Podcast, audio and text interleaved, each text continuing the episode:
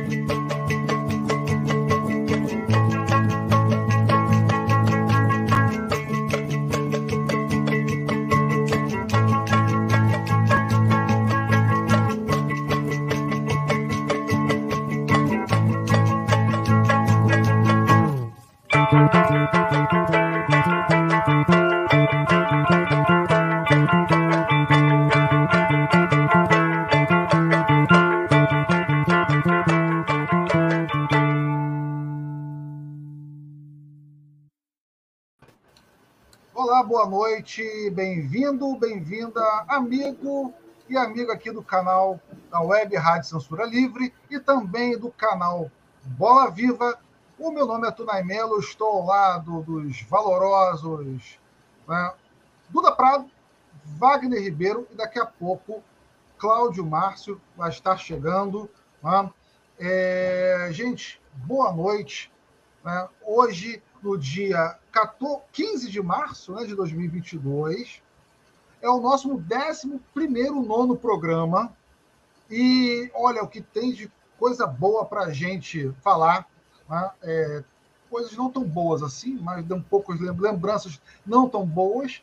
Mas é, fala de futebol de um ponto de vista humanizado é, e também do ponto de vista social com vocês, é sempre um prazer. E ao lado também, é claro, da nossa arquibancada, né, dos nossos Geraldinos e Arquibaldos que estão chegando para acompanhar a gente. Boa noite, Luda Prado. Boa noite, Sunai. Boa noite, Wagner. Boa noite a todo mundo que já está nos acompanhando. Espero que vocês aproveitem mais uma vez aqui o nosso bate-papo. Como o Tunai falou, falando de futebol de forma humanizada, do ponto de vista social. É muito importante aqui é, esse espaço que a gente está abrindo para a gente ter uma coisa além do que a gente já vê nos grandes canais, né? Enfim, espero que vocês aproveitem e boa noite, Wagner. Vamos nessa, Wagner. Boa noite, Vagão. Wagner, eu vou chamar você de Vagão, né? como nos velhos tempos. Boa noite, meu querido. Boa noite, Funai. Boa noite, Duda. Boa noite a todo mundo né, que Tá, vai nos acompanhar. Aliás, boa noite não, né? Como eu sempre falo, bom dia, boa noite, boa madrugada, boa tarde, bom momento. É, e é isso, vamos para mais um programa. Vamos embora, vamos, vamos debater. Vamos, vamos nessa, vamos debater, né? Vamos começar aqui pelas nossas tradicionais efemérides. Né? A gente tem a primeira efeméride que não seria é, tão bom né, nós fazermos. Opa, opa, acabou de entrar aqui Cláudio Márcio. Cláudio antes de começar a efeméride, vou me direcionar à sua pessoa. Né? É muito bom que você é um meio-campo, um camisa 10, né, é, que tem com muita responsabilidade entrar né, no jogo para decidir. Boa noite, Cláudio. Boa noite, Tonai. Boa noite, Duda. Boa noite, Wagner aí, né? É, boa noite a todas e a todos que nos assistem, né? E, e é isso. Mas prazer aí estar na bancada, participando de mais um Bola Viva.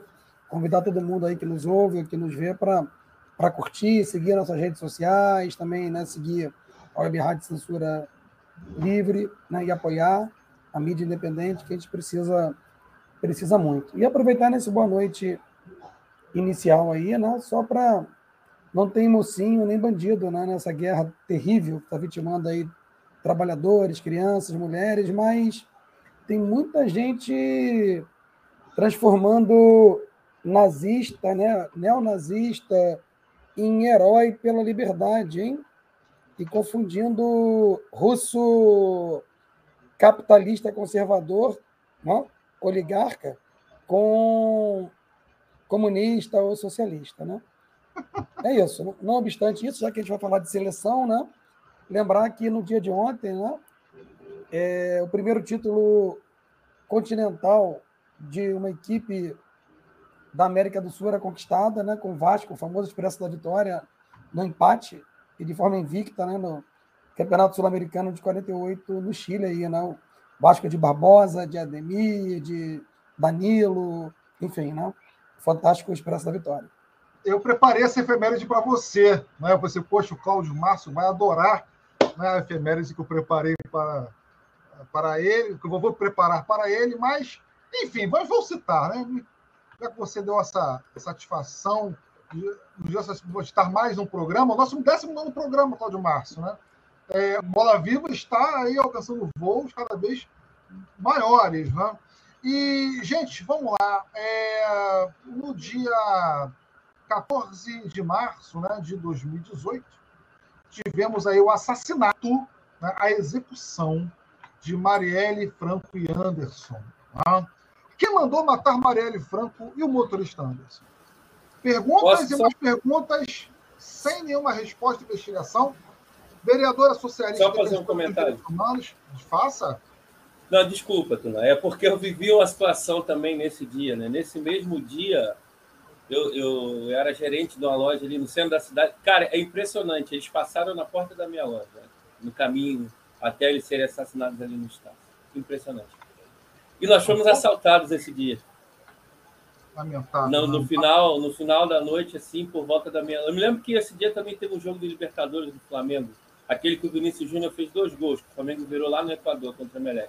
E se a Marielle não fosse executada, ela estaria comemorando, porque Isso, ela era rubro-negra de arquibancada. E como eu ia dizendo, né, uma vereadora socialista defensora dos direitos humanos, que foi brutalmente executada ao lado do motorista Anderson, um crime bárbaro cometido pelos podres poderes.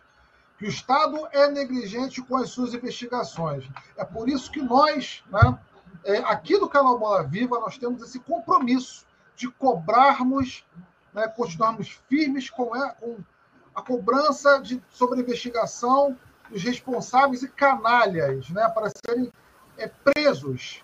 Né? Quem está por trás dessa execução? Essa resposta não pode ficar vazia. Não pode ficar vazia. E Marielle presente hoje Marielle sempre. presente. Quem está por trás é a facção criminosa que está dentro do Estado. Enfim. Exato, exato, exato. E por falar aqui, o Cláudio, né, do seu clube. É o número 4. Vasco da Gama. Né? É, vamos lá. 14 de março foi em 1948, há 74 anos, né, completando aí, como você acabou de dizer. Eu preparei essa efeméride especialmente para a sua pessoa, Cláudio. É, o Vasco conquistou o troféu do primeiro campeonato sul-americano de futebol. Conquista que foi invicta em cima do River Plate da Argentina, com empate 1 a 1 o Vasco recebeu convite naquela época, tá, gente, por ter conquistado o Campeonato Carioca de forma invicta. As potências né, do futebol naquele momento eram de São Paulo e do Rio de Janeiro. Né? E lembrando que não tínhamos campeonato nacional. Né? E a, naquele período. Acho que não tinha nem Rio São Paulo, né? Não, tinha, não, não tinha, não tinha, não tinha. Né? E o Vasco recebeu o convite para jogar a competição sul-americana em 96, 1996. A Comebola reconhece o clube como o primeiro campeão do continente, um título que é equivalente a Libertadores. Tivemos participantes aí como o River Plate, o Litoral da Bolívia, o Colo-Colo do Chile, o Emelec do Equador, o Municipal do Peru, o Nacional do Uruguai. A escalação agora, o Cláudio Márcio vai se arrepiar, né? Barbosa, Augusto, Wilson, substituído por Rafanelli, Eli, Danilo, Jorge, Jalma, Maneca, substituído por Lele, Friaça, Dimas, Ismael, Ademir, suplente, Chico, o técnico era o, o tão polêmico Flávio Costa. Flávio Costa. Exato, exato. E, Cláudio, vamos lá. Hoje também, no dia 14 de março de 1983, falecimento de Karl Marx, filósofo alemão, teórico, revolucionário. É, eu vou deixar com você essa efeméride. Então, não, não é nem essa efeméride. Só lembrar né, que, para além do convite, né, assim, os campeões eram considerados né, do Rio e São Paulo como os campeões né, nacionais, já que o Brasil, como você e Wagner bem disseram, não tinha um, um torneio ainda de cunho nacional. Né? Mas, cara, lembrar que o River de 48 já é o River de quem? De Di Stefano, que depois vai é. para o Real Madrid. É, então o Vasco, em épocas distintas, bateu né, Di Stefano duas vezes no, no Campeonato Sul-Americano de 48, como você bem falou, reconhecido né, como equivalente né, a, a, Libertadores, e por isso o Vasco jogou a Supercopa, na qual antes de ter sido campeão da, da Libertadores em 98, e em 57, no torneio de Paris, né? O Real Madrid já bicampeão, bicampeão europeu, mas aí já não era mais o Expresso, já não tinha mais o Barbosa, né? Mas o Vasco também igualmente fabuloso. E a outra efeméride que você falou, né? É o tio Carlos, né? Não tem como não não lembrar, né? Do, da data de falecimento do Karl Marx e dessa efeméride eu tenho uma uma triste, né? Assim, uma, uma triste memória. Eu estive em Londres em, em 2004. A Duda era só uma menininha de colo, ela, enfim. É... enfim, cara, e o meu primeiro passeio em Londres foi foi ao cemitério né, é, Gate, onde o Marx está sepultado, onde tem aquela famosa né, é, face dele, né, no túmulo, junto com uhum. Engels, que foi pichada já várias vezes, e é pago a visita, tá? É, só que eu não tinha máquina digital nem nada, tirei um rolo de, de foto lá, Kodak Asa 100 da época, né? É, 12 fotos.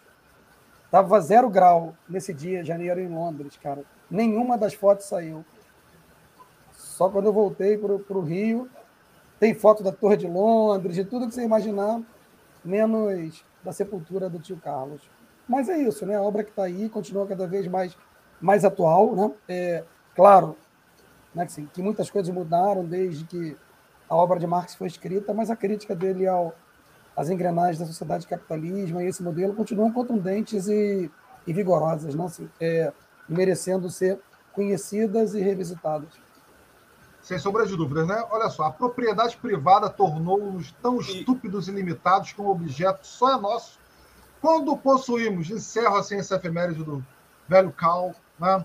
É, vamos lá, é, outra efeméride aqui, gente. Aniversário do Júnior Baiano, que fez, completou 52 anos. Né? Júnior Baiano de Feira de Santana, do Flamengo, São Paulo, Palmeiras, Vasco Internacional, América Werder Bremen, Xangai Xixuá. Né? Acho que pronunciei bem o time chinês pelo qual jogou. Brasiliense da seleção brasileira, né? E o Júnior Baiano, né, Wagner, que ele te... foi um jogador vitorioso. Né? O Júnior Baiano foi, teve duas, é, duas fases, né? O Júnior Baiano do Flamengo, pré-Tele Santana, né? Usando, início dos anos 90 e pós-Tele Santana. Vamos lá. É, qual o Júnior Baiano que você prefere? Ah, cara, o pós-Tele Santana, mas assim. A gente, como, como rubro-negro, né, cara, de memória infantil, né, ainda mais pouco, eu tava, tinha, sei lá, 12, 13 anos, 92 é meio que inesquecível. Né? Meio não, 92 é inesquecível.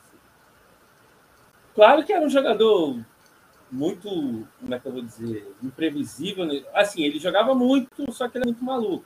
Mas, enfim. Especialmente antes né, da passagem para o Tele, tem aquele cérebro jogo, os 2 a 0 da semifinal, que ele de fato ele agride o mundo de uma forma absurda. Tinha que ter sido expulso, é óbvio que sim, ninguém é louco de dizer que não. Mas, enfim, é, mas para mim foi um grande jogador, um jogador que disputou a Copa do Mundo, jogou uma Copa inteira, foi até a final, fez uma Copa razoável. Não, acho que não passa por ele a culpa do Brasil não ter vencido, vencido a Copa, acho que passa muito longe disso. É, foi um grande jogador, enfim. Jogou bem no Palmeiras, jogou muito, foi artilheiro da Libertadores, né? Estavam comentando isso ontem. Artilheiro da Libertadores de 99. Eu acho até que foi empatado com o atacante de um outro time. Mas ele foi artilheiro mesmo. É, com cinco gols, se não me engano. Eu acho que teve uma boa passagem pelo Vasco, mas aí, enfim, acho que o Cláudio poderia falar com mais propriedade, acho que ele discorda um pouco, né? É, teve, teve outras passagens, pelo, a última passagem dele pelo Flamengo foi bem ruim, mas assim, vamos dar um desconto que ele já era um jogador bem veterano, mas, por exemplo, 97, né, onde tem aquele célebre jogo dos 4 a 1 do Vasco, né? o Edmundo faz três gols, que inclusive eu estava no Maracanã, diga-se de passagem. Aquele campeonato dele foi muito bom. Foi Sim. Muito bom. Sim. Foi muito bom, exatamente. É, mas porque ali o Edmundo era imparável, cara. Não, 2004, botar o Baresi ali assim, que, eu, eu, 2004 lá, foi... Ressuscita eu... zagueiro, botava ali que não tinha como parar o Edmundo naquele... Ô, Wagner, a segunda, a ter, na verdade, a terceira passagem dele pelo Flamengo, né? é, é, foi uma passagem que, que, não tinha que se fazer. O time era fraco, o, time vivia, o clube vivia numa bagunça que todo mundo já sabe, né? administrativamente. É, perdeu uma Copa do Brasil em casa para o Santo André, disputou para sair da zona de rebaixamento, né? As jogo. últimas rodadas, exatamente. No último jogo contra o Cruzeiro. O Júnior Baiano tem um histórico de títulos né, invejável para muitos jogadores Sim. do futebol brasileiro. Bom, não, ele conquistou o brasileiro, Libertadores, Mercosul, eu vou destacar estadual. Aqui, ele só não ganhou a Copa, mas foi até o final de Copa. Eu, eu, vou destacar aqui, olha, a Copa do Brasil de 90 pelo Flamengo, 98 pelo Palmeiras, 91 o estadual pelo Flamengo, em 2004 também pelo Flamengo, o brasileiro de, 2000, de, no, de 92 pelo Flamengo, 2000 pelo Vasco, já era, era a Copa João Avelange, a Recopa pelo São Paulo, né? ele foi conquistou a Recopa uhum. pelo São Paulo, a Mercosul de 98 pelo Palmeiras e 2000, 2000 pelo, pelo Vasco. Vasco. A Copa das foi Confederações. Foi expulso nesse jogo, né? mas enfim. Sim, sim. A Copa das Confederações 97. O Rio, o Rio São Paulo ele estava no Vasco de 99? Não, acho não, que ele chega estava. no Vasco em 2000. Eu acho que ele chega Exato. no Vasco em 2000. 99 ele estava no Palmeiras. Ele conquistou a Libertadores pelo Palmeiras em 99. Isso. Então, um histórico, né? Invejável, né? E Naquela, jogador... Na final da, da Mercosul de 99, que foi Flamengo e Palmeiras, tem um, tem um episódio engraçado. Que ele faz um gol, ele faz, acho que eu. É não sei se é um empate, 2x2 ou 3x. Acho que é o, o, o 2x2. Ele faz um gol no Flamengo e sai fazendo o, o negócio da raça. Muito engraçado. Vai para a torcida e faz o o, como é que diz? Oh, meu Deus. Punho cerrado, o né? símbolo, é, o punho cerrado, o símbolo Sim. da raça rubro-negro. Quer dizer, ele faz o gol pelo Palmeiras contra o Flamengo, vai na torcida do Flamengo. É polêmica assim, cara. Que e, é. e, faz o punho cerrado, enfim. E, o, cara, o, que eu acho... o Cláudio, um outro jogador faz aniversário hoje. Euler, né? Do, do Atlético Mineiro, do São Paulo, esse, América Mineiro. Esse, esse é muito mais caro. Palmeiras, Atlético. Não? Né? América, América Mineiro, Mineiro, e Vasco. Acabou a carreira no América. Jogou pelo São Caetano também. Né? Conquistou o título. Olha, olha, os títulos também do Euler, que não poderia ter jogado a Copa de 2002, na minha opinião. Fez uma baita eliminatória ao lado do, do Romário. Né? É, o título mineiro aí, que foi, foi, conquistou em 93 pelo América Mineiro e também em 95 pelo Galo. Conquistou a Recopa pelo São Paulo e a Comebol pelo São Paulo uma Libertadores pelo Palmeiras, um Rio-São Paulo pelo Palmeiras, foi campeão brasileiro em 2000 pelo Vasco, da Mercosul também, e campeão paulista pelo São Caetano. O histórico do Euler também foi muito bom. Euler foi, Euler foi muito bom jogador, filho, do, filho vento. do vento. Cara, foi ótimo, filho do vento. E hoje, hoje, o dia da escola, tá? É, inclusive, eu quero parabenizar mais uma vez aqui os profissionais de educação é, da cidade de São Gonçalo, que foram para as ruas, né, é. É, sendo, com a mobilização através do Sindicato Estadual dos Profissionais da Educação.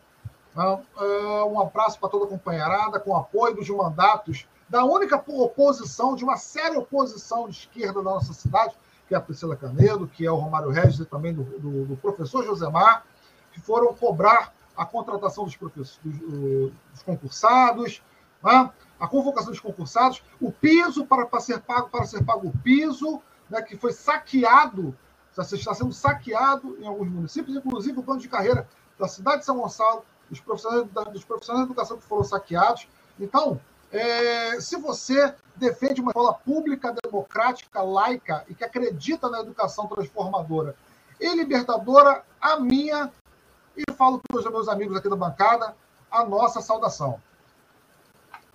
Kunai? Diga.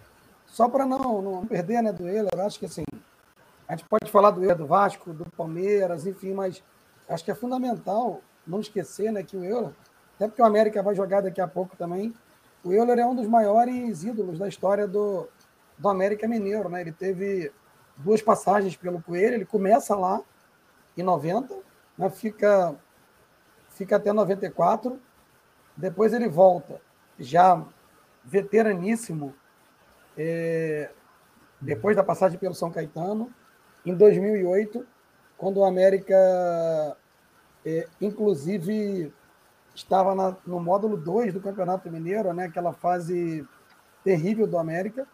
Então o Euler tem, tem três títulos né, também pelo América. Uhum. O Campeonato Mineiro de de 93, o módulo 2, né, de 2008, que é a segunda divisão lá de Minas, e, e a Série C, quando a América começa a mudar de, de trajetória aí, depois vai vencer a Série B de novo, até chegar na, na Série A, e hoje é um dos, dos ascendentes. Né?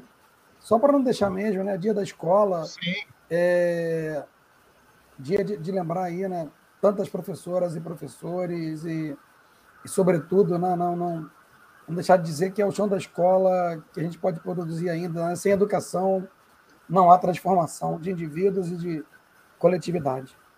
Exato. Então vamos nessa, né? vamos seguir aqui pra, para a nossa pauta principal. Né? Acho que o Wagner tá, tem, tem um informe para dar, ou um comentário. Vamos nessa. Não, não, é nem um informe, é um comentário. É apenas, aliás, é um comentário. Né? Bom, no dia da escola a gente não pode deixar, né? De, eu não, pelo menos eu não posso deixar de falar o que eu vou falar agora. Viva Paulo Freire, viva Anílio Teixeira, viva Darcy Ribeiro. É isso. Não, o recado não está dado. O recado está dado. Eu sempre digo que é, quem é do negacionismo, é, quem é a galera que é, persegue professor, que defende escola sem partido e outras baboseiras ditas nos últimos tempos, seu lugar não é no Bola Viva, talvez seja outro lugar. Né? Então, vamos seguir aqui para o pauta principal. Gente, olha só, teve convocação para a, as eliminatórias da Copa do Mundo, né? O Brasil até mesmo vai enfrentar o Chile, o Brasil já classificado. Né? É uma convocação que gerou muita polêmica, uma, uma galera que comentou lá, lá, lá, nas nossas redes sociais. Né? É, vamos lá, Duda que quer falar aqui. Duda, mais do mesmo dessa convocação? O que você achou? Né? É, é meio complicada, né? Já está sendo uma polêmica há algum tempo, essas convocações do Tite. É, até conversando com meu pai, a gente levantou um ponto se 20 anos depois é uma espécie de. Ele tenta fazer uma espécie de família escolar, que é sempre manter o mesmo grupo. É, mas será que é o grupo que está com os melhores? É, eu acho que é uma questão aí que que todo mundo está levantando, né? Será que esses são mesmo os melhores? É, e desde eu estava pesquisando, e apesar dele estar tá mantendo um, basicamente o mesmo grupo, a gente sente isso, né? Tiveram 47 estreantes desde 2018 até as eliminatórias daqui na seleção. Então, acho que ele fez alguns testes até, mas eu acho que a seleção não está gerando uma identificação com os brasileiros, né? Mas eu acho que também entram muitas questões nisso. Eu acho que a gente já comentou no programa que o brasileiro é um povo que gosta muito de ganhar. Uhum. É, e eu acho que quando você tem uma expectativa muito grande na seleção, você já todo mundo está lá animado, não, vai dar para o Brasil na Copa, todo mundo se identifica ali com a seleção. E quando não está com expectativa tão grande assim, que eu acho que é o que está acontecendo, não tem essa identificação. E assim, é, em 2014, 2018, que são as Copas que eu me lembro mais, né? Sou uma jovem de 2002. É, eu via eu via mais assim essa empolgação do, dos brasileiros com a Copa. É, 2010 também eu lembro vagamente. Mas eu não vejo nenhuma, eu não vejo. Assim, para mim não parece que é um ano de Copa. É, não, não, não tem uma sensação, não sei para vocês, mas para mim não tá com a sensação assim, que é ano de Copa, que é algo, pô, de quatro em quatro anos, todo mundo fica ansioso para aquilo. E eu vejo meu pai falando, meu avô, enfim, dos anos que o Brasil foi campeão, ou até que não foi campeão, mas tinha uma empolgação, era uma super reunião. É, e eu, assim, fico pensando, como será que vai ser esse ano? Porque eu não vejo a galera empolgada. E eu acho que a convocação vai tirando mais ainda a empolgação. Porque eu vejo, sim, como esse grupo seleto, né? Até comentaram realmente nas nossas redes sociais lá que seria uma panela, que acham que não, não dá para o Brasil dessa vez. E eu acho que, enfim, não está tendo essa identificação, que a convocação está tirando ainda esse essa questão. É, até dessa vez, eu não sei se teve algum motivo para o Tite não escalar alguns jogadores que atuam aqui no Brasil. Acho que só foram dois que atuam aqui no Brasil, sendo que o jogo, assim, no Maracanã, é, alguns jogadores que estão, assim, numa constância, está até o Gabriel Barbosa, por exemplo, o Gabigol, tá mantendo a mesma, mesma linha de sempre. E tem um jogo aqui no Maracanã para gerar aquela empolgação para o pessoal daqui e ele não convoca o Gabriel Barbosa, assim. É complicado, mas vamos ver o que vai acontecer. O que, que vocês acham aí? O que vocês acharam olha, dessa eu, olha, eu estou na mesma é, falta de perspectiva, tá? Para mim, é um ano que não tem esse Copa do Mundo. Para mim, está, está parecendo um ano que o Brasil mais perdeu uma Copa do Mundo do que um ano que vai ter Copa. Né? É, eu não, aquela sensação de você, olha, vamos lá, vai ter aula, não vai ter aula, vamos enfeitar a rua, vamos, não vamos enfeitar as ruas, vamos ver o jogo aonde, né? como nós vamos assistir com os amigos, né? enfim. É, eu estou na mesma você, eu acredito que essa convocação foi mais do mesmo, não, há, não, há, não tem nenhuma perspectiva com relação a esse jogo das eliminatórias contra o Chile, né, que vai acontecer no dia 24 de março. E... Rapidinho. E também é um jogo assim, que vai ser aqui no Maracanã. É, o jogo é daqui a nove dias. Eu não vejo uhum. a mínima empolgação das pessoas procurando. Vai ter jogo do, da seleção do Maracanã. Vamos. Onde que tá vendendo ingresso? Quanto tá? Apesar de dos valores estarem muito altos, né? Até dos jogos assim, do Carioca já já estão altos, mas é, quando as pessoas estão empolgadas com aquilo, tem gente que dá um jeito, que corre atrás, que fica empolgada ali com aquilo da seleção e não tem a mínima. Não parece que vai ter um jogo da seleção, por mais que o Brasil já esteja classificado, não parece que vai ter um jogo da seleção no Maracanã daqui a nove dias. Exato, exato. A falta de identidade com o torcedor brasileiro nos últimos tempos, né, não é algo que vem de hoje, até mesmo antes da Copa de 2014, é algo que né, é surreal. Né? A, a, população brasileira hoje não. Quem, ama, quem adora e acompanha futebol não sabe escalar a seleção brasileira. Né? Bom, Wagner, e o desempenho do Tite, é, ele não é um desempenho, se você olhar os números, tá? não estou aqui dizendo que é um bom trabalho, longe disso, mas o desempenho do Tite não é ruim. Se você pegar aqui os números desde 2016, quando ele assume a seleção, tá? É, são, foram 70 jogos, 51 vitórias, 14 empates, 5 derrotas. Ele tem 80% de aproveitamento. 143 gols marcados, 25 sofridos, saldo de 118 gols, né? sofreu aí 22 gols. E jogos que, que não sofreu gol foram 48. Né? É, ou seja, é um, é um bom número. Não é um número ruim. Mas o que, que falta nessa seleção brasileira, Wagner?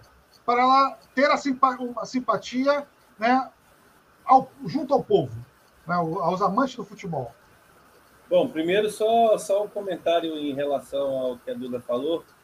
É, essa questão da não identificação com a seleção, nós até já falamos aqui em episódios anteriores, tem, tem muitos fatores, né? Tem o fato da maioria dos jogadores jogarem fora, tem o fato da seleção só fazer amistoso fora do Brasil, acho que principalmente isso. Principalmente isso. Então você não tem identificação. Os caras não jogam aqui, a seleção não joga aqui, só joga aqui quando é eliminatória. Então, e assim, essa questão que ela falou, ah, o jogo no Maracanã, ele não convocou o, o, o Gabriel Barbosa, o Gabi, Gabigol, como queira chamar. Cara, a federação alterou as datas para que não atrapalhasse os jogos do Carioca, né? Porque era meio óbvio, né, de que o cara ia ser convocado. E o jogo no Maracanã, o Tite simplesmente não convoca. E, e vários e, outros que eram fora, que isso, ia atrapalhar isso. o calendário.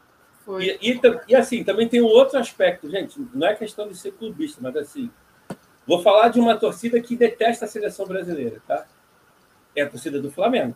A torcida do Flamengo, hoje, eu posso falar que a sua maioria absoluta, mas detesta mesmo, não gosta da seleção brasileira, porque a seleção brasileira só desfalca o time, entendeu? E devolve muitas vezes o jogador machucado.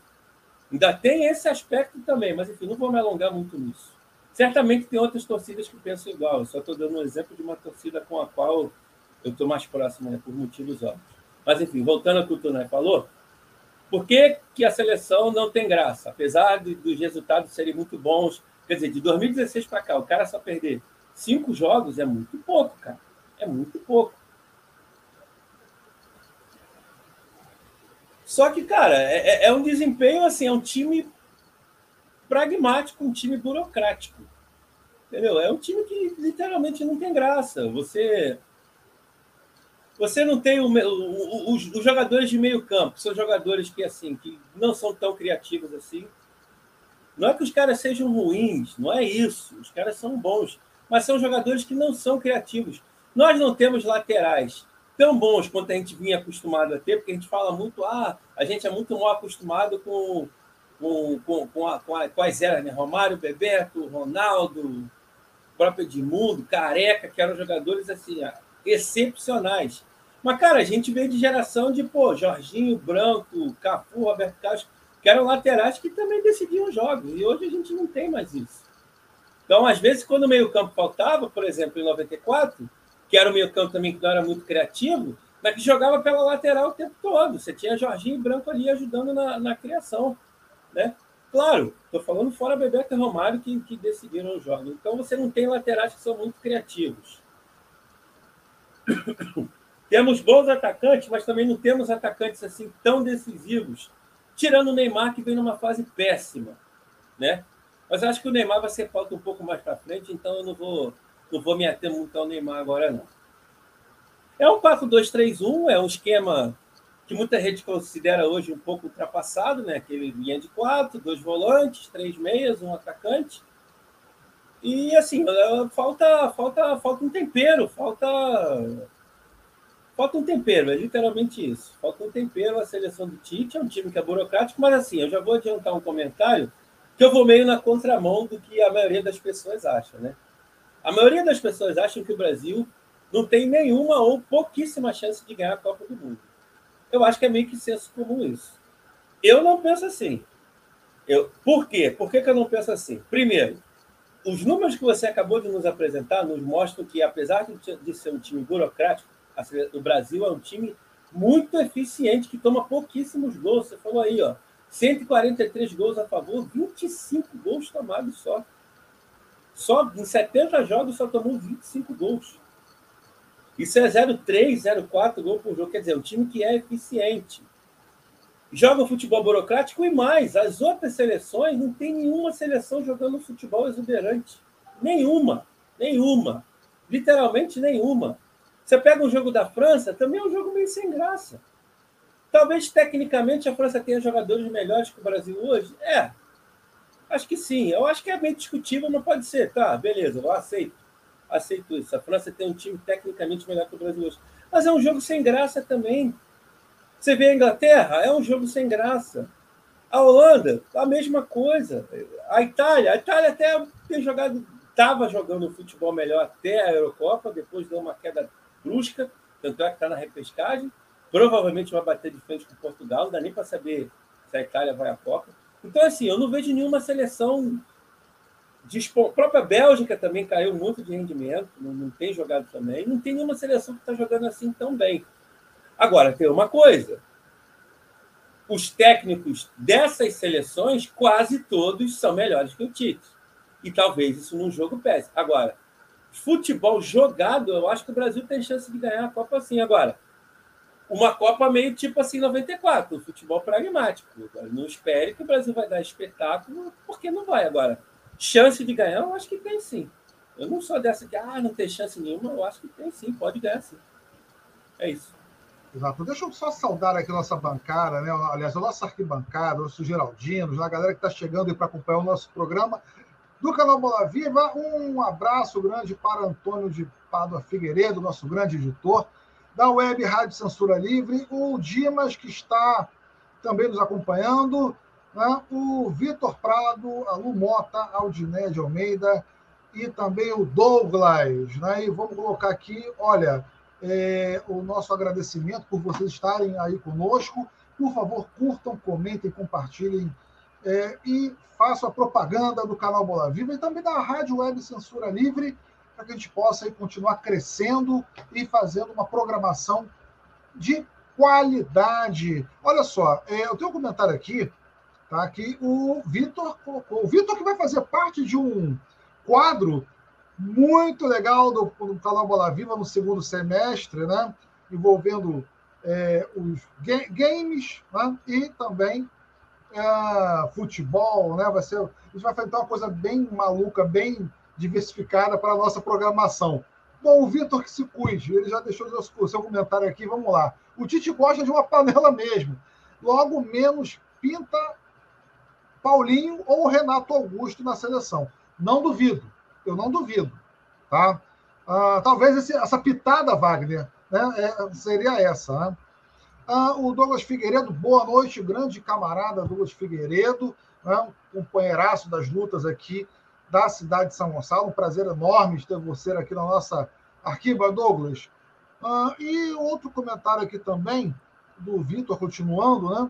justamente por não ter outra seleção que esteja sobressaindo, ele acredita né, é, que, é o, que o Brasil seja um dos favoritos. Cláudio Márcio, você tem a mesma ideia do Wagner? Você discorda?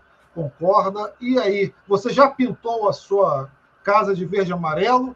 Já comprou a sua camisa da seleção brasileira? E já organizou o churrasco para que nós possamos frequentar né, a sua casa nos Jogos da Copa? Então, cara, a esperança, a única coisa é a esperança no churrasco, pensando em outubro, né? Imaginando que teremos bons resultados né, na, na eleição e o causador da, dos muitos males que nos afligem deixará o, o Planalto, o Palácio do Planalto em 1 de janeiro. Imagino que a carne não vai baixar em novembro, mas vamos fazer uma forcinha para juntar uma graninha e comemorar antecipadamente né, a, a vitória de quem devia ter sido eleito presidente em 2018. Mas essa é outra discussão.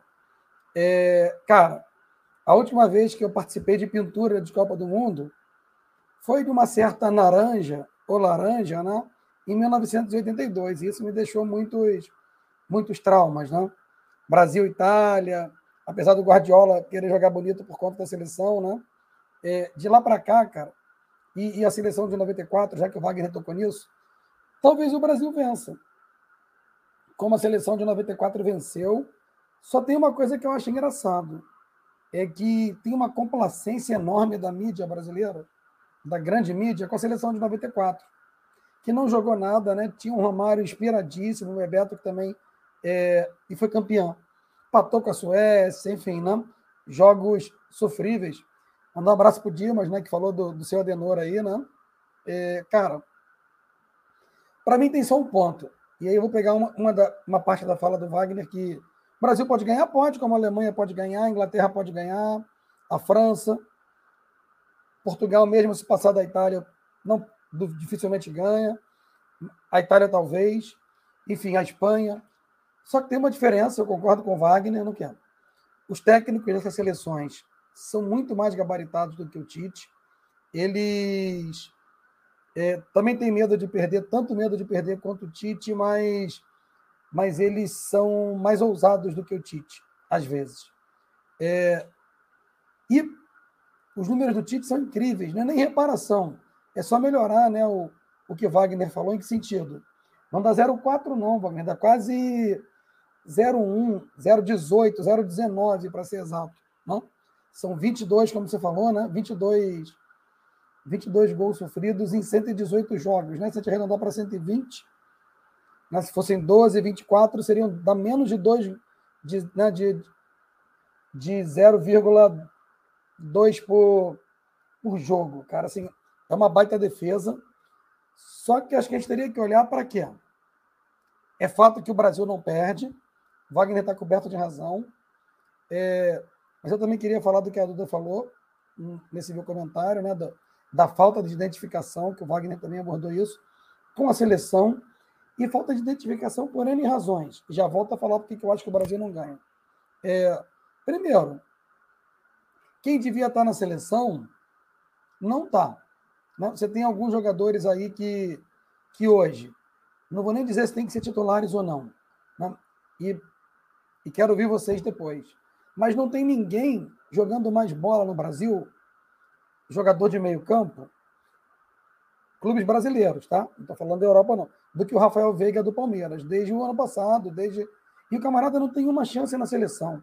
Então é difícil, né? O, o torcedor brasileiro que torce para ter os melhores jogadores na seleção se identificar com o time do Tite e não com aquilo que ele acha que tá. Você vai discutir. Os flamenguistas estão bravos, concordo com com Wagner, né?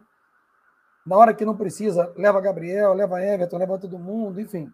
É, agora, qual o sentido, cara, do Neymar estar tá sendo convocado? Brasil classificado, primeiro colocado nas eliminatórias, hora dele, dele testar times e esquema alternativos, hora dele trazer, de repente, zagueiros que ainda não jogaram, né? E explicar isso publicamente. Eu vou usar esses dois jogos de laboratório para jogadores que não tiveram chance e que eu quero olhar para ver se podem ganhar espaço ainda para esse, para esse projeto. Cara, então ele não faz nada disso, né? Ele reforça aquilo do que a, que a Duda disse com muita propriedade, né? Que, que é a panela aí que o Vitor falou, é a família Adenor Bach. Né? É... Enfim, ele, se a gente parar, tem outro dado que é, que é curiosíssimo, Wagner. Se você parar para pensar, cara, quem são os artilheiros é, da era Tite na seleção? O Neymar com 24 gols, o Gabriel Jesus com 18. E quem é o terceiro lugar? Duvido que vocês vão acertar. O camarada nem tem jogado, nem tem sido convocado. É o Felipe Coutinho, com 15 gols. Ah, tá. Olha só que loucura. Então, assim, não tem renovação. Voltou a jogar bem. Né? Sim, eu estou dizendo que ele está jogando bem, mas assim, não tem outros caras, né? É, o Firmino, que nem joga bem há, há zilhões de anos, é o quarto colocado nessa lista com, com 13 gols. E depois o Richarlison com 10. Mas eu acho que o principal, o principal detalhe assim, da minha descrença vem do fato que o Brasil, todos os jogos que ele ganhou, de 2016 para cá, né, apenas um foi contra um europeu né, de primeiro escalão. Foi aquele amistoso lá com, com a Alemanha, vai completar quatro anos, né, 27 de março de, de 2018. Uhum. Aquele 1x0 que o Brasil jogou bem. Quando você pega. Gol Gabriel todo... Jesus. Isso, gol do Jesus. Quando você pega todas as, as derrotas e os empates, né, aí a derrota é justamente para quem? Né? Para a Bélgica, na, na, Copa de 2018, é, para a Argentina duas vezes em amistosos e para a Argentina na Copa América de 2021. E você tem um empate com a Inglaterra, o que deixa claro para a gente que o Brasil não joga com quem ele deveria jogar. Sei lá, amistoso com Espanha, Alemanha, tudo bem, jogou uma vez. Na, com França, com, com Itália, com Portugal, que seja.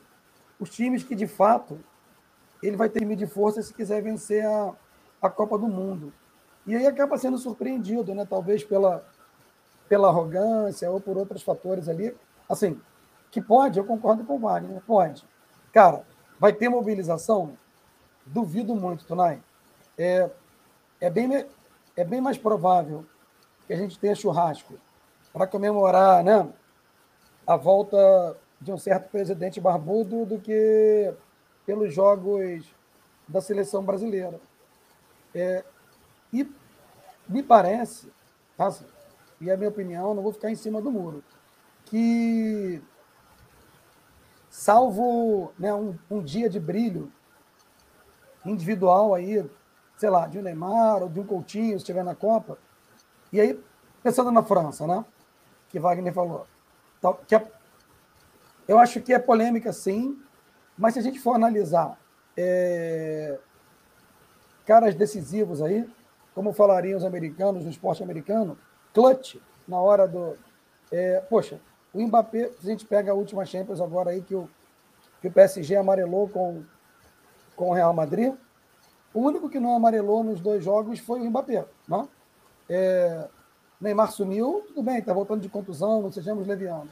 E o Messi, o Messi está a passeio, né? Parece que está em Paris só, só tirando foto da Torre Eiffel. Mas se você pega zagueiros, né, jogadores de, de meio campo, de vários times, né, assim, e, e a França tem um cara apesar de eu também não gostar do Tuchel e do, e do futebol do Chelsea, que é um monstro, né, cara? Assim, não tem é, volante e que sabe articular o jogo como né, o pequeno grande homem notável aí da França, né? Parece que é que é a escola, né? Se a gente volta à França de, de 82, né, do Tiganá, você tem agora na França, né? Um novo. Maquelele, Vieira. Vieira, isso, né? E agora você traz essa tradição de novo, né? Para um outro meio de campo que é um absurdo, né? O cara parece que tem cinco pulmões, enfim, né?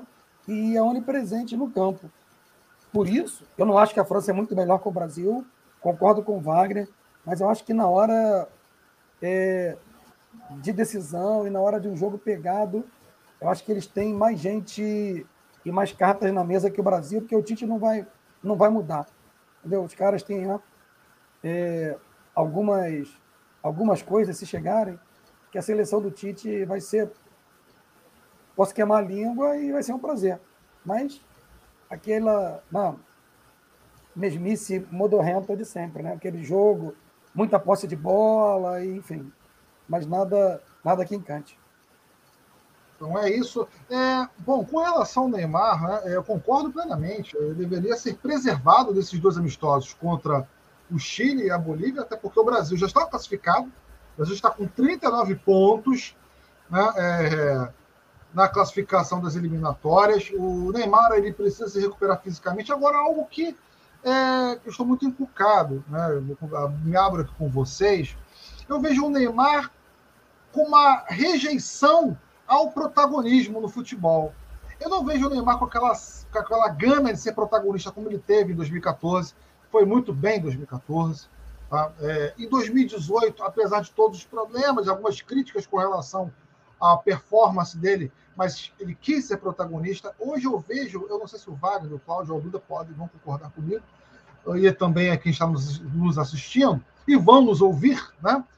É, o Neymar, sabe, eu quero ser protagonista, eu quero ganhar uma Copa, preciso ganhar uma Copa, preciso mostrar que é o Neymar, é, preciso repetir os feitos dos caras do passado. Eu não vejo isso mais no Neymar. Isso é o, e é o principal jogador da nossa seleção. Então, quando isso ocorre, né, isso gera para mim uma apatia de elenco, né, uma falta de obsessão e mudança em transformação muito grande.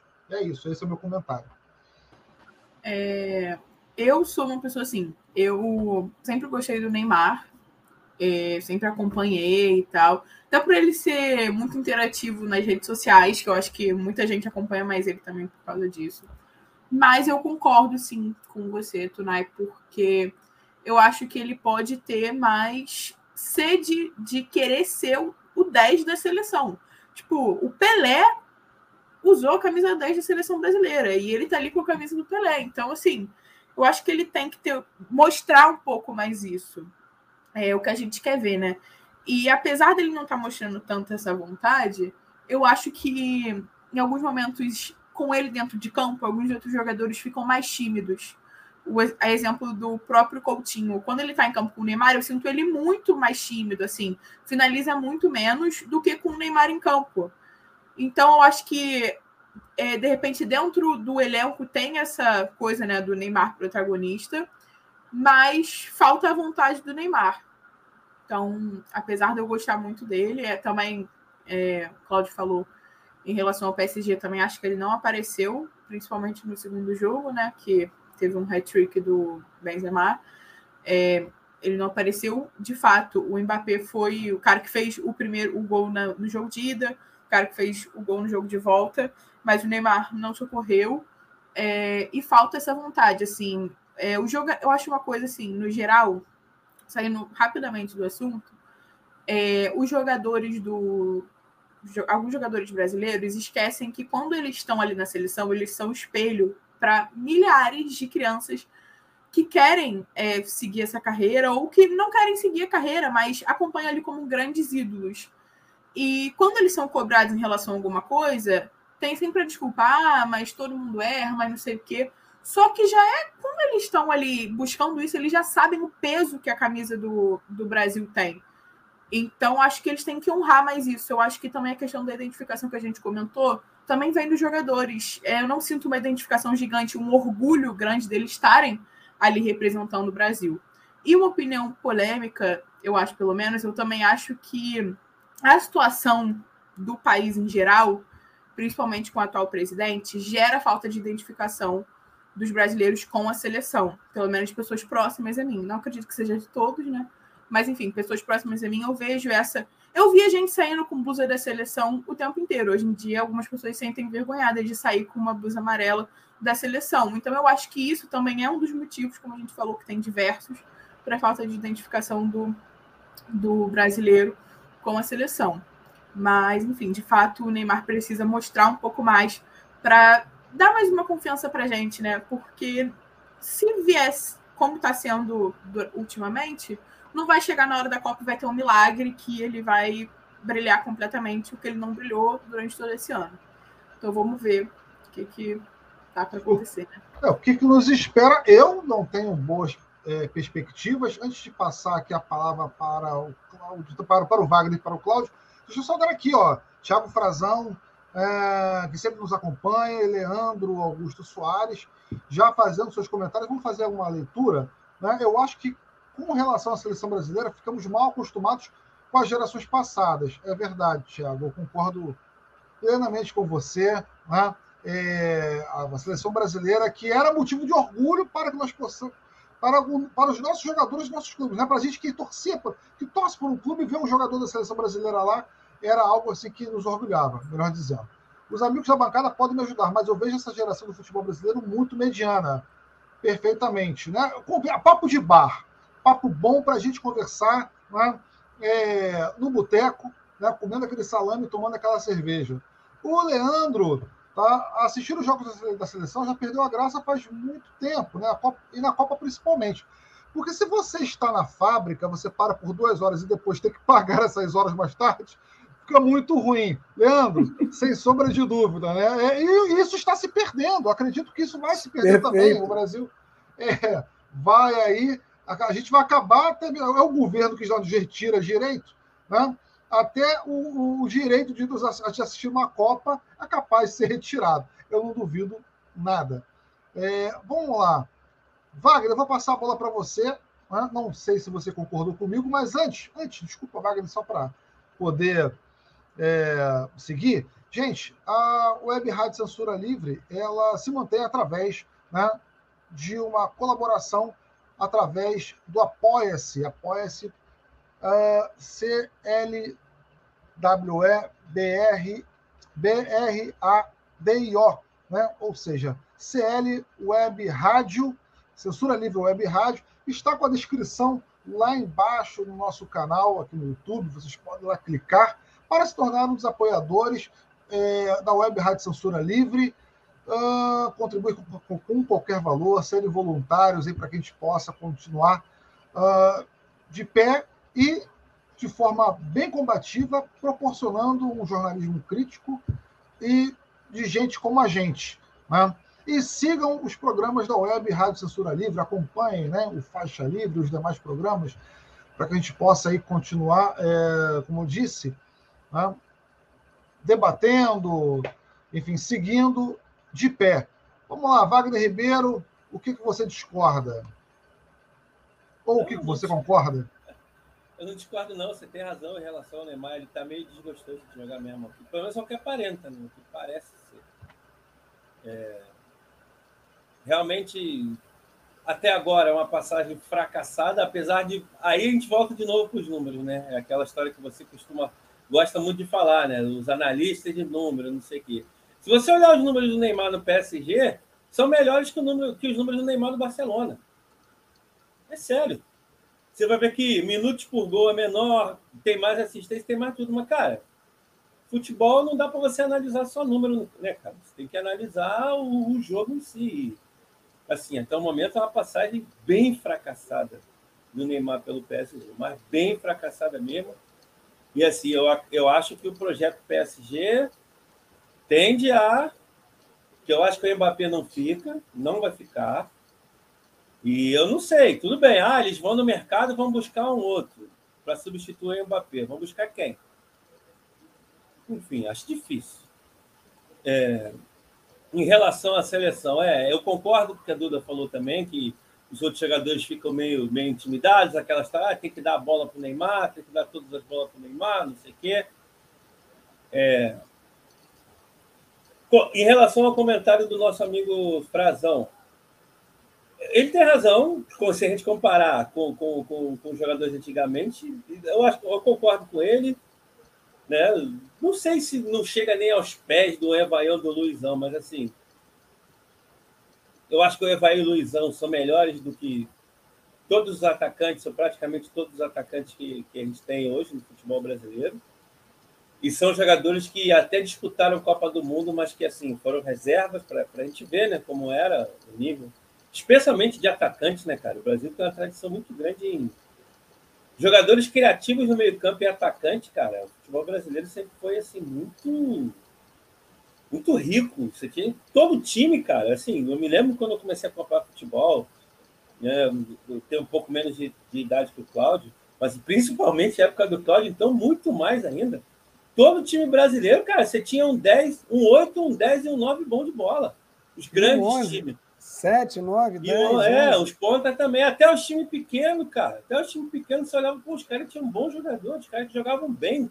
Hoje em dia você não tem, não tem, é, enfim. Mas aí também a gente vai entrar no outro debate, o porquê disso, né? Enfim, é, a seleção de 82 é meio que responsável indireta por isso, na minha opinião, né? Aquela derrota, né? Mudou. Acho que aquela derrota mudou o futebol e mudou principalmente o futebol brasileiro, né? Em sua essência, né? A gente começou a achar que não, que jogar bonito não era suficiente. A gente tinha que montar times eficientes e ganhar. Mas, enfim, esse é um outro debate que vai longe. Mas, assim, eu vou bancar o. Eu não sou muito otimista, não, mas eu vou bancar o otimista, né? Vou, vou vou me valer da, da área de vocês, né, que é a história. Toda vez que o Brasil ganhou a Copa do Mundo, com exceção de 62, o Brasil chegou bem desacreditado. Em 58, o Brasil foi bem desacreditado, era o, era o complexo de vira-lata, né? Que a gente tinha desde 50, ninguém botava fé o Brasil fosse ser campeão do mundo. Em 70, era uma seleção que também foi bem desacreditada. Pelé estava velho, Tostão estava cego, enfim, em 94, não preciso nem falar, né? Como que foi, né? Para se classificar, teve que chamar o Romário de volta. E em 2002 também, né? Até não, não teve sufoco para classificar, mas foi mal. Perdeu a Copa América para Honduras no meio do caminho, enfim, foi bem desacreditado também. Então, vou... Uma Copa das Confederações bem polêmica, Isso. com o Leomar né? sendo titular Isso. da seleção brasileira, né? o Emerson Leão, Caraca, né? foi fritado. Não, foi, é, é, o Leão foi contratado para ser fritado. Sim, né? foi uma sacanagem que fizeram com o Cacete. Por Sim. mais que eu não goste do Leão, mas aquilo foi uma sacanagem que fizeram com ele. Sem sombra de. Vamos lá, Cláudio Márcio. É... E aí? Então, acho que só pegando aí, né? A bolinha que Duda aí e Wagner levantaram, você também. É, o Thiago, né, agradeceu o comentário dele aí, ajuda, falou que não ia nem falar do Romário, mas eu vou, viu, Thiago? É, não do Romário sozinho, né? Só para lembrar aí para a galera, um time brasileiro que perdeu, né? Como a seleção de 82 perdeu, o técnico, os mais jovens não vou lembrar, era o Carlos Alberto Silva. É, seleção brasileira Olimpíada de 1988. Cara, eu me lembro muito Seul, disso. Eu era garoto. Coreia do Sul. Né? É, talvez, mesmo, você falou, não, todo time tinha, tá? Antes de falar da seleção, 30 segundos. Né? Você pega o, o Vasco e Fluminense aí, que decidiram o campeonato brasileiro de, de 84. Então, assim, Fluminense com Paulo Vitor, Aldo, Duílio, Ricardo, Branco, Jandir, Delei, Assis, Romerito, Washington e Tato. Então, só jogadoraço. O técnico era o Parreira. Você vai para o Vasco, era o Roberto Costa, Edivaldo, Ivan, Daniel Gonzalez, que morreu no acidente trágico, né? depois foi para o Corinthians, Ayrton, o Pires, que era um jogadoraço, Arthurzinho, Mário, Mauricinho, Roberto e Marquinhos. E o técnico era o, o Edu. Esse Vasco ganhou de 3 a 0 do Grêmio, que era campeão mundial com o Renato Gaúcho, tá? Na semifinal do Campeonato Brasileiro tinha perdido o primeiro jogo. Então, assim, todo o time. jogava muito. Demais. Era Roberto e os Sete Anõezinhos. É. Aproveitar para mais uma vez mandar um abraço e um beijo para o Roberto Dinamite, né, que está fazendo quimioterapia, que ele se recupere prontamente aí. Cara, Brasil de 88. Assim, o Neymar pode ser campeão da Olimpíada, é, o Matheus Cunha, o Claudinho, mas sabe, me desculpa, é, a seleção de 88 tinha goleiros, né? assim, só para lembrar, o falecido Zé Carlos, que era o reserva, e o titular era o Tafarel. É, Jorginho, Luiz Carlos Vinck, é, Ricardo Gomes, Mazinho, Valdo, Giovanni, Edmar, Careca, Romário, André Cruz, Neto, né, o Neto, aí o, do Corinthians, que na época estava no Guarani, João Paulo, que também era do Guarani, vale a pena lembrar que o Guarani tinha feito aquela campanha, né? Do Brasileiro de 88, perdeu no João finzinho. Paulo São também Paulo. jogava muito. Baita no ponto é, Andrade, Bebeto, Romário, Careca, que eu já tinha falado. Então, cara, é covardia. Esses caras não ganharam a, a Olimpíada, não é assim? E acabaram ganhando depois do Mundial lá com um jogo pragmático. Pode ser que isso se repita agora. É, então é difícil você se identificar com um time que você não se vê representado. E ali, ninguém falava que era a seleção do Carlos Alberto Silva ou do. Enfim, é, independente do clube que você torcesse, a galera se identificava com a seleção. Hoje é difícil porque a camisa foi sequestrada, né? virou é, símbolo de chauvinismo mentiroso e nacionalista. É, então, se você resolve colocar a camisa da corrupta CBF hoje, você acaba invariavelmente sendo visto como apoiador do genocida, do Bolso Monstro. Então, assim como a Duda falou, do círculo de amizade dela, a galera aqui da bancada, os meus, tenho certeza que os seus também, ninguém usa, porque, cara, é, nenhum de nós quer ser reconhecido como alguém que, que, que nutre simpatias por todo tipo de desgraça que, que o atual governo faz. É, então, muita gente não vai usar camisa, não vai pintar as ruas, porque não se reconhece no que um dia foi um símbolo nacional e hoje, de forma né, é, criminosa, é um estelionato, foi usurpado do povo brasileiro, das torcedoras e dos torcedores, é, por um governo que acha que ser patriota né, é entregar a refinaria da Petrobras para o capital estrangeiro. Ou seja, são, são patriotas por, por, por é, é, é, conveniência, né? um nacionalismo por conveniência. Diz, por... É, dizendo que o que é privatizado né? funciona muito melhor, mas a, a, antiga usina de Paulo Afonso lá na Bahia está vendendo né, a gasolina quase cinco vezes mais cara do que a usina que ainda é da Petrobras. Enfim, é, é difícil, né? Então você, você tem um, um nacionalismo, hoje um patriotismo chauvinista, né? Você pega um, um presidente que, que comunista tem que morrer, vamos matar os comunistas, nossa bandeira nunca será vermelha. E quando vai à Rússia, né, para poder apaziguar a guerra com a Ucrânia, a primeira visita dele oficial é marchar ao som do, sino, do antigo hino da União Soviética e ao túmulo do soldado desconhecido, que é o maior símbolo da União é das Repúblicas Socialistas Soviéticas comunista. Exército Vermelho. O Exército Vermelho Soviético. Então, assim, é engraçado a gente discutir né, nacionalismo e, e eu não quero.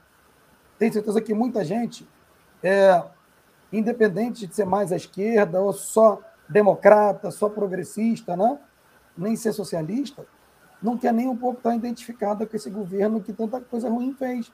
Por isso que, que é difícil hoje a seleção, né, é, quando você tem uma CBF, e muita gente que, na hora das questões importantes, acaba não se posicionando da forma que deve. Desculpa, eu acabei me alongando um pouco. Não, é, a, a, grande questão, Cláudio, é o que esses caras fizeram né, com a, a, a nossa mentalidade, até mesmo com a nossa mentalidade com relação ao futebol, é algo assim estúpido e surreal. Né? É, nós usávamos a camisa da seleção de uma forma leviana. Nós éramos, nós éramos apaixonados pela nossa seleção brasileira, pela, pelo futebol. Eu gostava, nós, né? Talvez a Duda pegou no momento, já, já, pegou depois desse período, infelizmente não pegou essa fase, mas acredito que os tempos bons, não, bons não. voltarão. A, nós vamos ter ainda uma bela primavera. Né? Só, desculpa, é... né? Só, nem te cortar, não. Camisa da seleção brasileira de 82 com raminho do café. Então, assim, era outro tipo de, de pegada. Sim. Desculpa aí. O, não, tudo bem, uma bela, foi uma boa observação. Nós pintávamos as ruas, né, os meio-fios, as paredes das nossas casas, colocávamos as bandeiras. Nós, nós queríamos socializar com as pessoas, nos reunir com elas. debater futebol, matar a saudade da família, dos amigos, jogar a bola na rua, ter os nossos ídolos de perto. E é isso que nós vamos temos que reivindicar. Eu acho que a seleção brasileira não é do Bolsonaro. Por mais que ele queira capitular, ele capitula mal pra cacete, diga-se de passagem, né? Ele torce para todos os clubes de futebol e é pé frio com todos eles. Bizarro. Né? É bizarro, é bizarro mesmo, né? É, não, é, não é da estupidez bolsonarista, é do povo. Futebol é algo que nos pertence, é uma questão de pertencimento. Então, nós temos que disputar esse espaço, independente do período ou da situação política que nós estamos vivendo. Se eu tiver colocado a, seleção, a camisa da seleção brasileira, claro que eu não vou pagar 400 reais né, para isso, é evidente que não. Né? Mas para comemorar com os meus alunos, para dialogar com meus familiares, com as pessoas que estão sempre ao meu redor, até porque eu não vivo dentro de uma bolha e nem devemos viver dentro de uma bolha. Nós estamos, vivemos em uma sociedade cheia de contradições, mas é, são, são, é uma sociedade. Né? O nosso papel fundamental é, é, é de, da, inclusive nós da educação, é sempre procurarmos o diálogo. A gente não pode arredar o pé desses caras. Tá? É, eu estou dizendo aqui que nós temos que ser pachequistas, tá? É, estourar, pegar o fura-balão e jogar, defender a seleção brasileira a todo custo. Claro que não. A gente tem que ter um olhar crítico também, porque gado, de gado já basta aquela turma do cercadinho e que já está se filtrando no Telegram e no WhatsApp mandando mensagens escabrosas. Né? De gado não, não devemos é, ter nada. Mas é, mostrar que nós sempre gostamos de futebol, o futebol não pertence ao povo, sem sombra de dúvidas. Né? Fala, Wagner. Não, como eu sou um cara que não gosta de polêmica, então, vamos lá, né? É, mas eu concordo com você, eu acho que a gente tem que reivindicar de volta os símbolos nacionais, estou completamente de acordo, né? que a, o verde e amarelo não é deles, a, a, a, camisa da seleção não é deles, é nossa. Mas assim, mas sem, já que eu não gosto de polêmica, vamos lá, né? O verde tradicionalmente dizem que representa as nossas matas o amarelo representa o ouro, né? Os nossos, as nossas riquezas, né? Mentira. Acabou tudo. Verde, mentira. Verde era a cor da casa de Orleans e Bragança, amarelo era a cor da casa da família da Leopoldina, que era austríaca. E mais, por que, que o nome do Brasil é Brasil? Por causa de uma árvore, né? Como é que é o nome dessa árvore? Qual Brasil, né? Sim, Qual é a cor do pau-brasil? Vermelho. Vermelho. Tá bom, então. A tintura é vermelha, né? Então, nossa, sim, bandeira. Sim, sim, mas assim, eu não digo nem, dos, nem da, da, das cores da bandeira brasileira, né? Eu não estou aqui dizendo, sendo eufemi, é, com ufanista. Uh, ufanista, né? Muito obrigado, Wagner. Ufanista não é isso, né? Mas eu digo com relação ao esporte, a, socia a sociabilidade. Né? Claro que o futebol também está sendo excludente. Né? Está, o Duda fez essa abordagem aqui no muito boa, que nós também já comentamos diversas vezes. O futebol está excluindo o seu o verdadeiro povo dos estádios, o valor dos ingressos, né? a, a arenização da, da, dos estádios. Os programas né? de sócio-torcedor. Os programas de sócio-torcedor que são muito mal elaborados. E você só consegue ir ao estádio hoje se você for sócio-torcedor, se você pagar, senão é complicado. Exato, complicado. exato. Né? Exatamente. Né?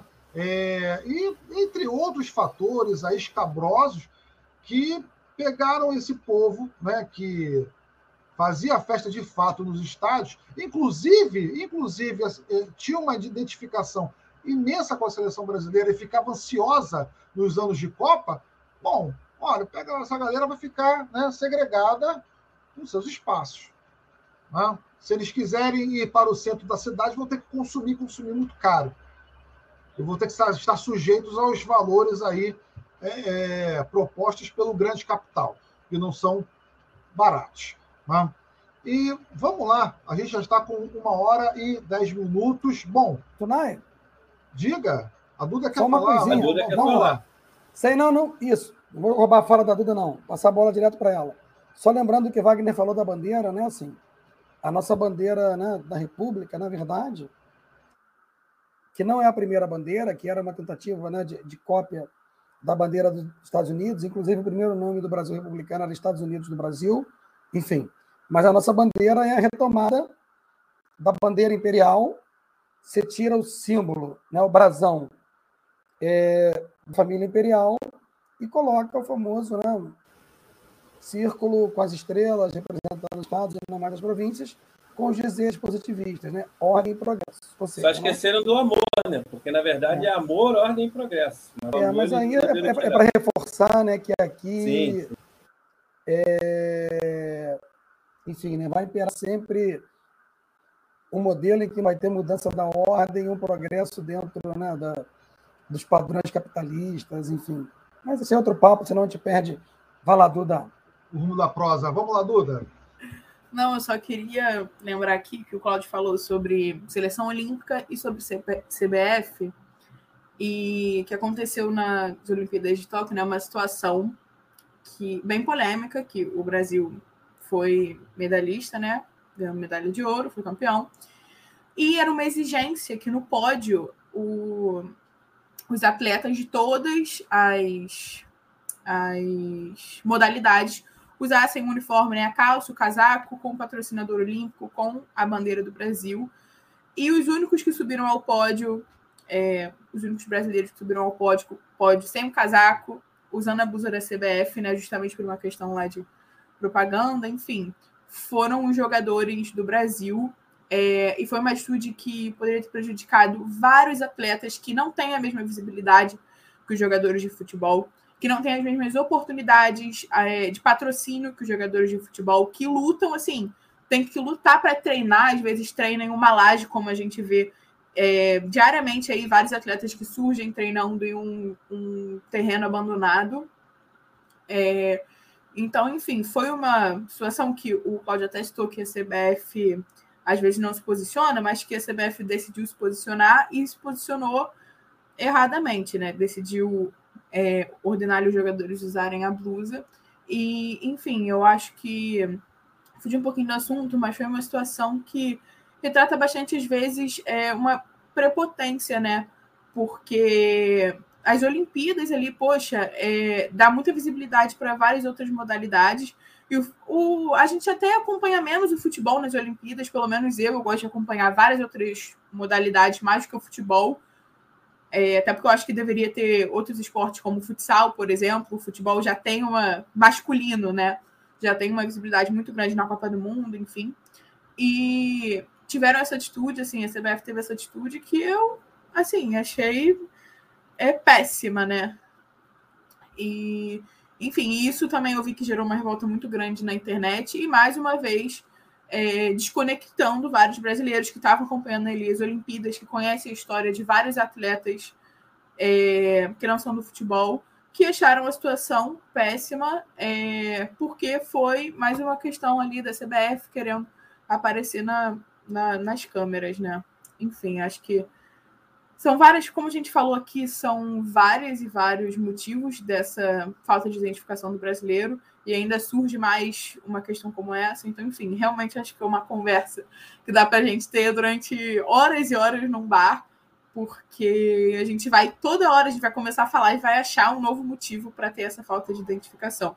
Essa foi uma das situações que eu me senti, me senti nem um pouco identificada, porque eu gosto muito das Olimpíadas, gosto de acompanhar a história dos novos atletas e seria péssimo se eles fossem prejudicados por uma atitude dessa. Perfeitamente. E o que é, é, é, eu acho curioso né, é que o brasileiro, nas Olimpíadas, você muito bem lembrou, ele gosta de torcer pelos atletas brasileiros. E você não vê o povo brasileiro relacionando a conquista dos atletas brasileiros ao idiota do Bolsonaro e dos fascistas. Você não vê. Você não vê o ufanismo, né? Bra... Boçal, Brasil acima de tudo, Deus acima. Não vê essa bobagem. Você vê o tiozinho é, que vende pipoca torcendo pela Rebeca. nazista. Você vê é, o, o camarada que toma todo dia sua cervejinha na padaria torcendo pela seleção feminina de vôlei. Você vê o, o, o tio que trabalha né, na escola, no, na portaria, torcendo pela seleção feminina de futebol. O que, ou seja, será que há mesmo, né, como esses caras querem que seja esse símbolo, o, a bandeira brasileira e a, a camisa da seleção como um símbolo dessa direita nefasta, idiota e burra que a gente tem, corrupta também, né? miliciana, enfim. Não há. Né? Ou seja, a gente tem ainda um sentimento do povo brasileiro pelos esportes. Né? Que olha... gosta de assistir, gosta de acompanhar. Né? E... e olha que, desculpa, e olha, pode continuar, tá? E olha que o Comitê Olímpico Brasileiro é uma instituição tão podre ou pior que a CBF. Sim, exatamente. Exatamente. Né? E, por exemplo, a seleção feminina de futebol, né? ela cria uma expectativa, por mais que ela não consiga obter os resultados como campeão do mundo, né? é, perca os jogos, deixa a gente triste, né? Mas a gente está sentindo mais a derrota da seleção feminina de futebol por toda a desigualdade, por todo o esforço delas, por toda a simpatia que é a Marta, que é a Formiga, do que a derrota pela seleção brasileira de futebol. Eu, eu pelo menos, e uma, uma galera que vi que eu, eu fora da minha bolha. Né? Fala, Cláudio Márcio. Eu acho que é isso mesmo, né? E também, acho que a Duda pode falar com mais propriedade aí, né? Pensar que a gente vê a seleção aí, tudo bem, que né, as adversárias também são fracas, mas ganhar um, um amistoso aí de 7 a 0 né? Assim, você, às vezes, mesmo sabendo que está desnivelado, você acaba, como você bem disse, Tonai, vibrando mais com a seleção feminina, né? É, e se sentindo mais né, próximo parte daquilo do que com a seleção seleção masculina. Para mim, cara, é a seleção do Adenor Bach ou do Tite ou a seleção da CBF. Eu ainda não consigo né, é, me identificar com, com essa seleção como sendo a seleção brasileira. E, bom, vamos ver no que vai dar. Né? Mas eu vou, na, vai ter, na primeira fase, eu vou à sua residência e eu vou é, presenciar você comemorando um gol do Neymar. Né? E um abraço em todos nós. Vamos ter, vou ter essa oportunidade. Bom, uma hora e 17 minutos de programa, gente. Vamos Wagner pediu a fala aí. Wagner pediu a fala, então vou passar a palavra para o Wagner Ribeiro, para o Vagão. Olha o som. Som. Isso, acerta o seu desculpa, microfone. Desculpa, desculpa. Eu acabei fazendo. Desculpa, você estava falando, eu acabei fazendo um comentário em cima porque saiu automaticamente, né? Eu falei slogan nazista porque, para quem não sabe, é, Alemanha, acima de todos, era o slogan da Alemanha nazista de Hitler. Sim. É igual ao cidadão de bem. O termo cidadão de bem era o Good Citizen, o nome do jornal propagandista da Ku Klux Klan. Só esse comentário. Perfeito. Né? E vamos lá, gente. Vamos, vamos encerrar o programa, uma hora e 17 minutos. Eu quero agradecer de coração, grado a galera que acompanhou a gente até aqui. Né? Toda terça-feira, às 20 horas, aqui no canal Bola Viva, através da web Rádio Censura Livre, a nossa grande parceira. É, vamos estar debatendo aí diversos temas relacionados ao futebol, à política, à sociedade, à cultura em geral. E olha, não percam o Pitaco Bola Viva, tá? Com participação popular. Quinta-feira, no nosso Instagram, tá? É, às 20 horas, para debatermos aí o que aconteceu, o que tem de novo, né? quais são as novidades das rodadas aí do futebol brasileiro do futebol internacional. Beleza, gente? Quero pedir, por favor, que vocês curtam, se inscrevam no canal, ativem lá o sininho das notificações para vocês acompanharem e acompanhem os programas da web Rádio Censura Livre. Esqueçam um pouco as mídias burguesas, porque elas já têm muito dinheiro, elas não informam muito bem, não são bem claras nas informações. Né? Deem oportunidade para a mídia independente. Bom, é, a minha dica cultural, tá? Vou, já vou antecipar aqui. Eu tenho uma dica cultural hoje. Eu acompanhei o primeiro capítulo e acredito que o Cláudio Márcio, Wagner Ribeiro, tá, estão aí, é, estão, vai, estão acompanhando, vão, vão acompanhar, tá bom? Sobre o documentário da Elza Soares, documentário Elza e Mané pela Globoplay, que é fantástico, muito bem documentado, digno da maestria de Elza Soares e da genialidade de Mané Garrincha. Acompanhem, essa é minha dica. Um beijo grande. Duda, um grande abraço para você. Alguma dica, algum informe?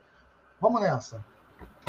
Boa noite, gente. Boa noite, Tunai, Cláudio, Wagner. Obrigado por mais, por mais um programa. Espero que todo mundo tenha aproveitado. A gente trazendo sempre muita informação com propriedade aqui para vocês. É, a gente fez um debate aqui sobre a seleção, mas sempre trazendo informações é, históricas que a galera gosta também. Então, acho que isso, como eu falei no começo, vocês não encontram em qualquer lugar. É, não tem uma dica cultural, mas eu queria pedir para a galera seguir a gente no Instagram, arroba canal Bola Viva. É, no Twitter também, se não me engano, é Bola Viva 1, arroba Bola Viva 1. Curtir nossa página no Facebook. É muito importante essa interação de vocês, então compartilhem as nossas redes sociais também, não só aqui a parte do Instagram. A gente está preparando várias coisas legais, vários conteúdos que eu tenho certeza que vocês vão gostar também. Então, um beijo e até terça que vem.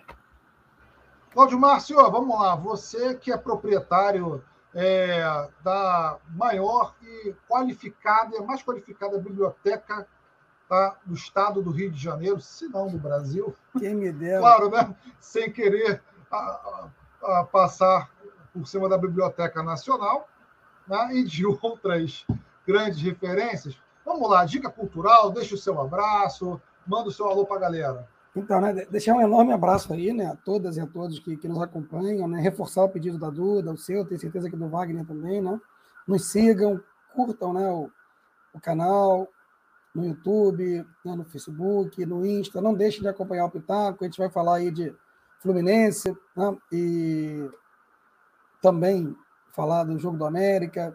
Primeira semifinal de Flamengo e Vasco, né, cara?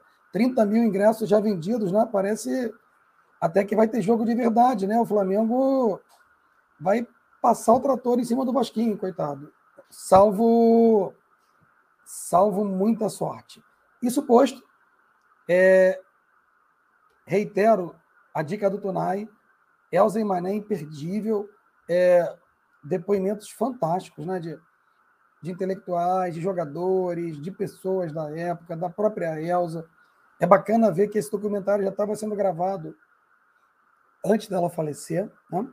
Eu, eu vi o primeiro capítulo, e um detalhe muito bacana é que o Rui Castro conta com mais detalhes como é que se passou a famosa história né, da, do primeiro treino do Garrincha no Botafogo. Não vou falar aqui para não estragar a surpresa aí para quem vai, vai acompanhar, mas é imperdível mesmo. E a dica, já que a gente falou tanto de seleção, de identidade, de, de, de empatia ou da falta dela, é um livro muito bacana do Marcos Guntermann, jornalista, não? O futebol explica o Brasil. Uma história do maior esporte da expressão popular do povo brasileiro. Ó, da editora Contexto, é, vale a pena dar uma, dar uma olhada para a gente ver o, o quanto né, que esse processo de identificação, a perda dela foi construída ao longo aí dos né, mais de, de 100 anos aí, né, 125 na verdade, né, de futebol no Brasil. Um forte abraço aí, paz e bem, um beijo a todas e a todos. Valeu, vamos lá, Wagner Ribeiro, o Vagão, que é o analista tático, né, do povo e das massas. Uh, Vamos nessa, Wagner. O que, que você manda? Diga a sua dica cultural. Caso você tenha, mande seu abraço, mande seu beijo e, ou seja, fale com a galera. Boa noite para você, Tonai. Boa noite, Duda. Boa noite, Cláudio. Obrigado a todo mundo que acompanhou a gente aqui. Obrigado a todos que vão nos ouvir, que vão nos acompanhar. Curtam, compartilhem, comentem. É, enfim, façam elogios, façam críticas. Estamos aqui para por vocês. Bom, minha dica cultural, cara, assim, vou falar, vou dar uma dica cultural de. Não, não são nossos concorrentes, são nossos camaradas. Quem quiser entender o porquê, a, o, o, contexto histórico que envolve essa guerra Rússia-Ucrânia, Rússia e Ucrânia, uma guerra absurda e desnecessária, enfim, cruel, como toda guerra, né? Em certos aspectos covarde, mas enfim, quem quiser entender esse contexto histórico, eu vou recomendar um podcast. O nome do podcast é Lá do B do Rio, o episódio da última semana, que saiu na sexta-feira, com o historiador Rodrigo Inhães. Ele é pós-graduado, especialista em, no, no, período soviético. Ele mora em Moscou há 18 anos, teve que vir embora agora por motivos óbvios, né? Está aqui no Brasil. E ele é sensacional o podcast. Ele explica como é que começou essa questão da Rússia com a Ucrânia e vem contextualizando até os dias atuais. Então, essa é a minha dica cultural. Podcast, o nome é lá do Rio.